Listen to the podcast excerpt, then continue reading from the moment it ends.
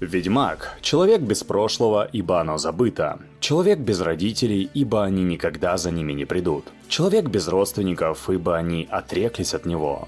Его дом уже не его вовсе. Детскими игрушками играет кто-то другой. А впереди у Ведьмака только смерть. Ведьмачья школа – это вся жизнь Ведьмака до того момента, пока его нога не ступит на большак. Холодные стены замка заменяют домашний уют. Строгие и жестокие наставники вместо любящих родителей. Замкнутые в себе жестокие дети-мутанты вместо братьев и сестер. Когда-то существовала лишь одна ведьмачья школа.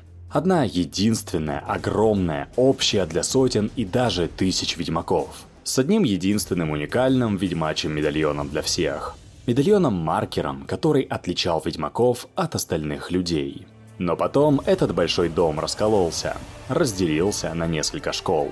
Те ведьмаки, которые хотели спасать людей от чудовищ, все же не могли уживаться с теми, чьей мотивацией были лишь деньги. Как и с теми, кто искренне ненавидел природу обычного человека. Школ стало много. Каждая школа взяла себе особый ведьмачий знак, новый медальон за головой животного. Волк или медведь на нем, змея или грифон, а может рысь? От этого зависит все. Друг или подлый враг идет в поселение, чтобы убить местного лешего. Приветствовать его или лучше спрятать детей при его приближении. Случайный простолюдин точно не знал ничего об этих школах.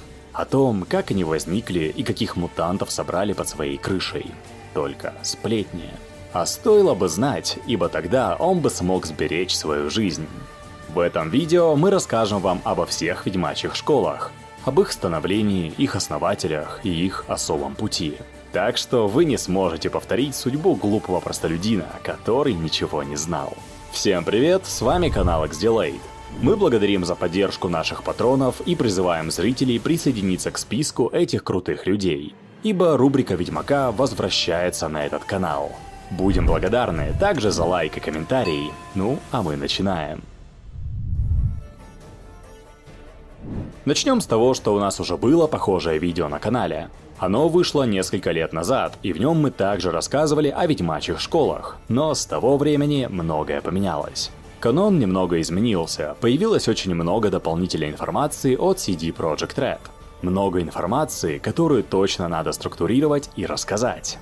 Начнем же мы в хронологическом порядке, со школы, которая возникла раньше остальных. Первая от большой единой ведьмачьей организации отделилась школа Медведя. Предводителем этой школы стал огромный и, наверное, самый физически сильный за всю историю ведьмак, которого звали Арнагат. Он был настолько силен, что одним ударом мог разрубить человека пополам и даже прорубить щит ведьмачьего знака Квен. Ему не нравились правила ведьмаков.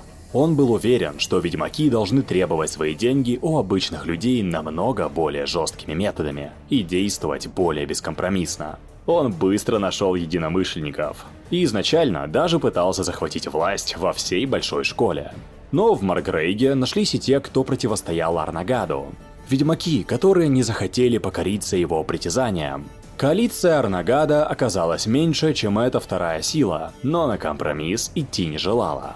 Завязалась драка, которая переросла в битву насмерть. Битву между братьями-ведьмаками. Соратники Арнагада дрались яростно, но проиграли. И чтобы не оказаться на эшафоте, были вынуждены бежать с поля битвы, а также из самого замка. Тем не менее, создать свою собственную школу у них желание не убавилось, и они смогли это сделать. Школа Медведя обосновалась в крепости Хайрн-Кадух на заснеженных склонах гор Амел.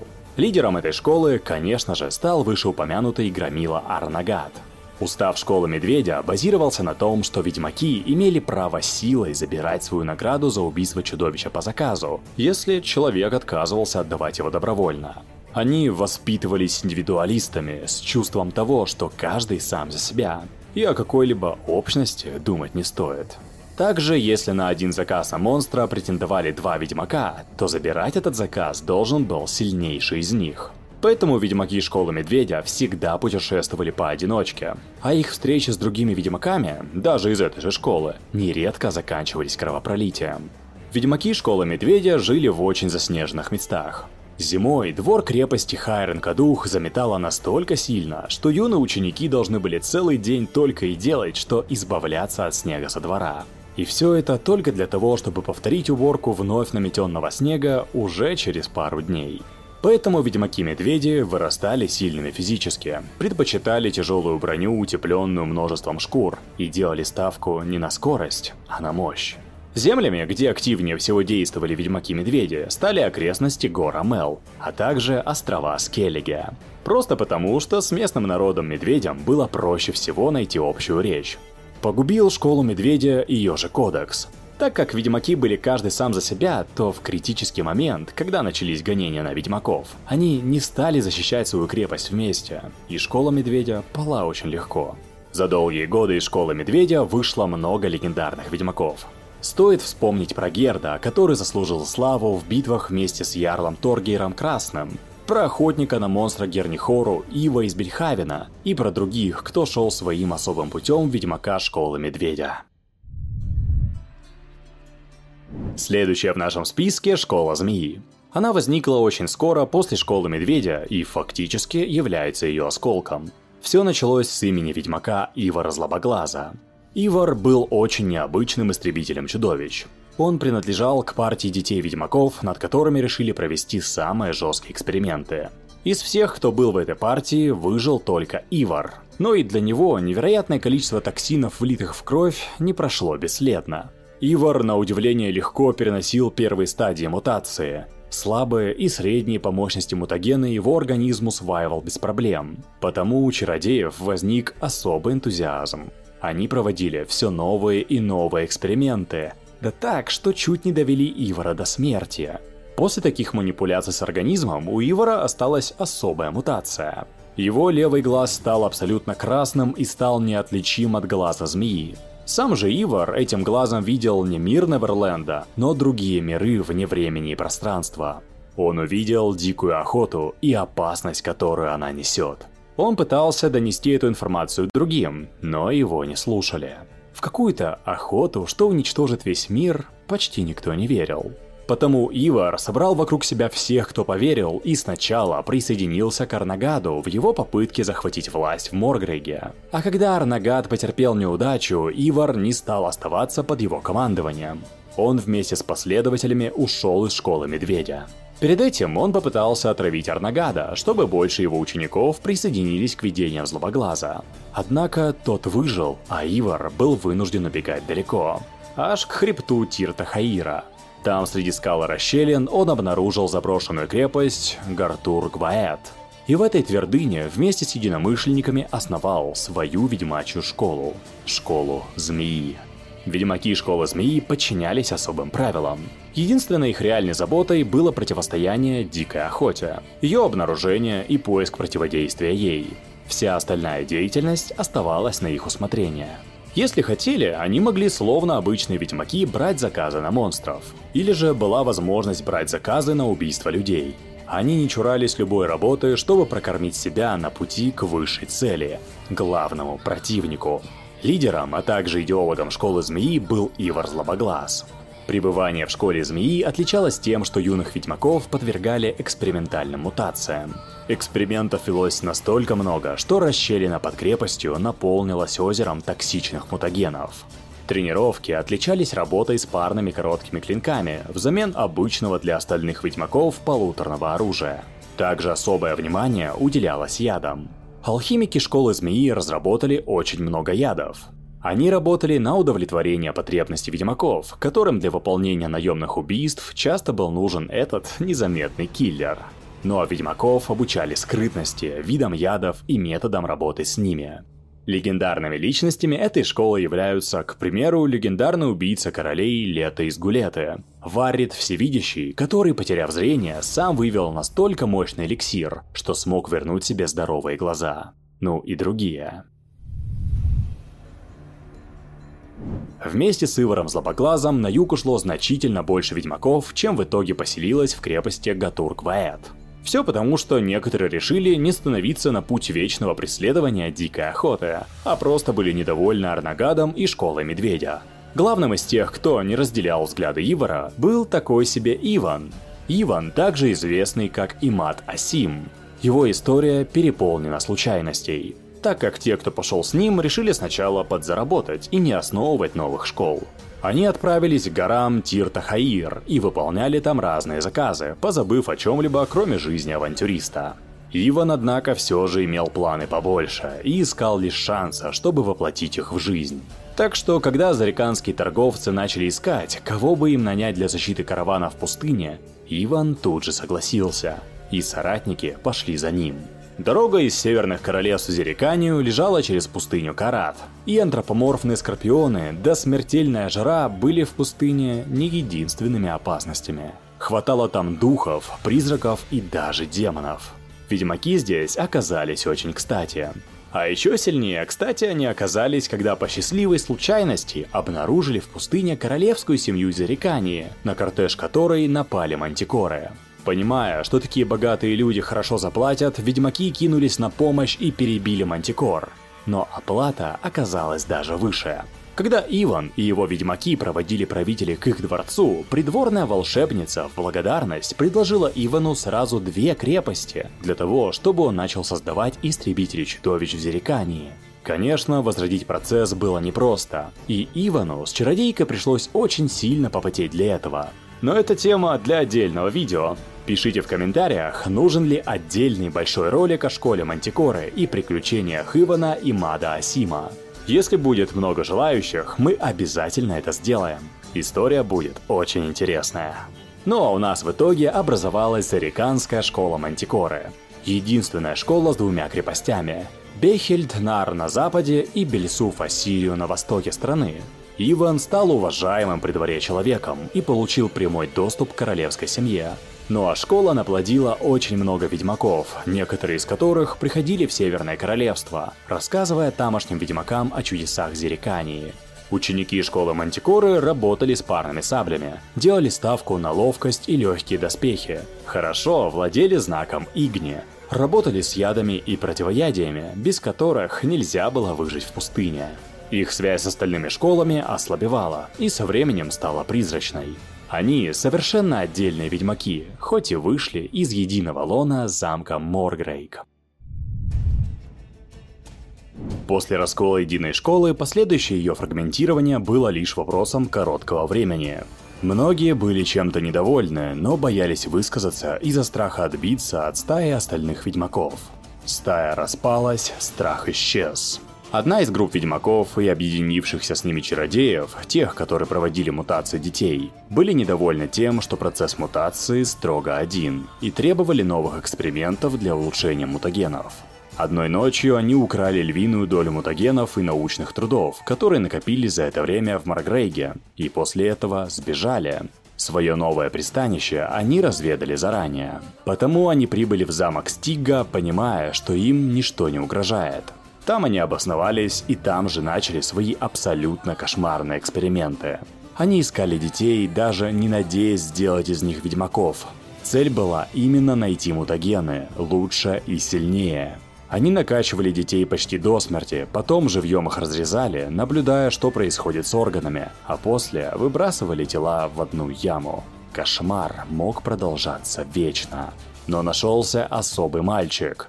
Когда после мутации его выкинули на гору трупов, оказалось, что он еще жив. Но этого никто не заметил. Мальчик очнулся и выполз. Его раны, благодаря усвоившимся мутагенам, быстро затянулись. И он сбежал, попутно освободив таких же юных ведьмаков, которых чародеи держали в клетках, словно подопытных крыс. Эти дети были психически нестабильны и очень агрессивны из-за воздействия мутагенов. Но инстинкт самосохранения заставил их держаться вместе. Они сбежали. А вскоре им встретились Скайт и Элли. Эльфы не стали убивать детей, а забрали их к себе. Воспитывали их так, чтобы они ненавидели остальных людей. Когда дети выросли, они вернулись в замок Стига и убили всех чародеев. Вместе с тем освободили еще детей и забрали их с собой. А тот самый мальчик, что тогда выжил, тот самый парень стал их предводителем. Его имя Гезрас из Лейды. Он основал свою школу, школу кота, и стал ее предводителем.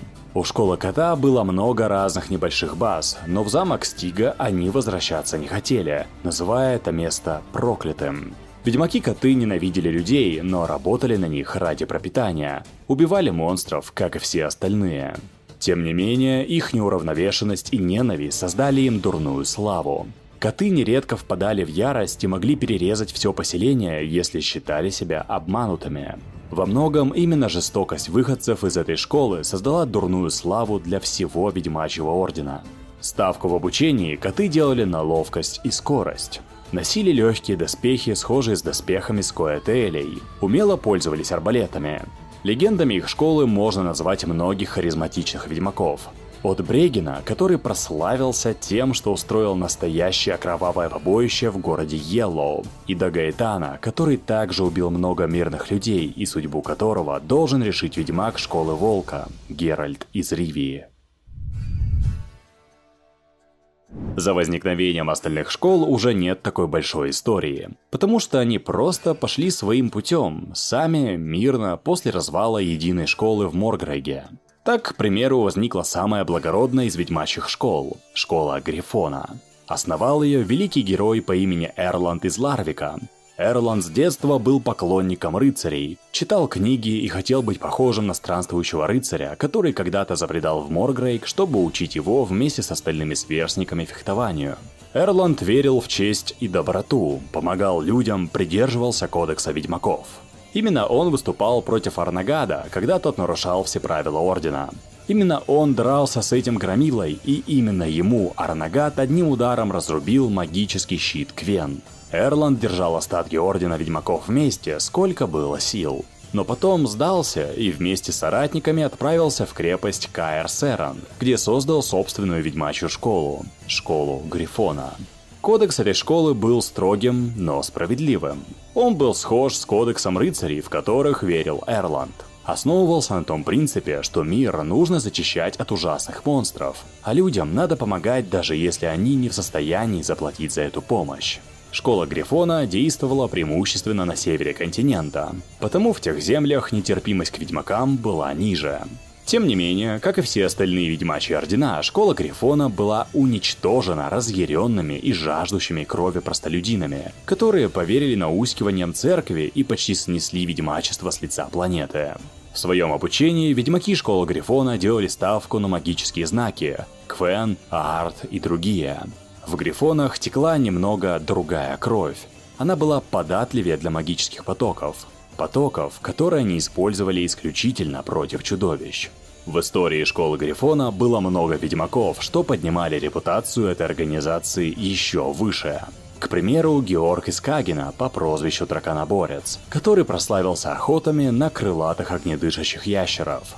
Можно вспомнить и Ворона, ведьмака, чья жизнь наполнена легендарными деяниями, как то снятие ликантропии с князя Марибора.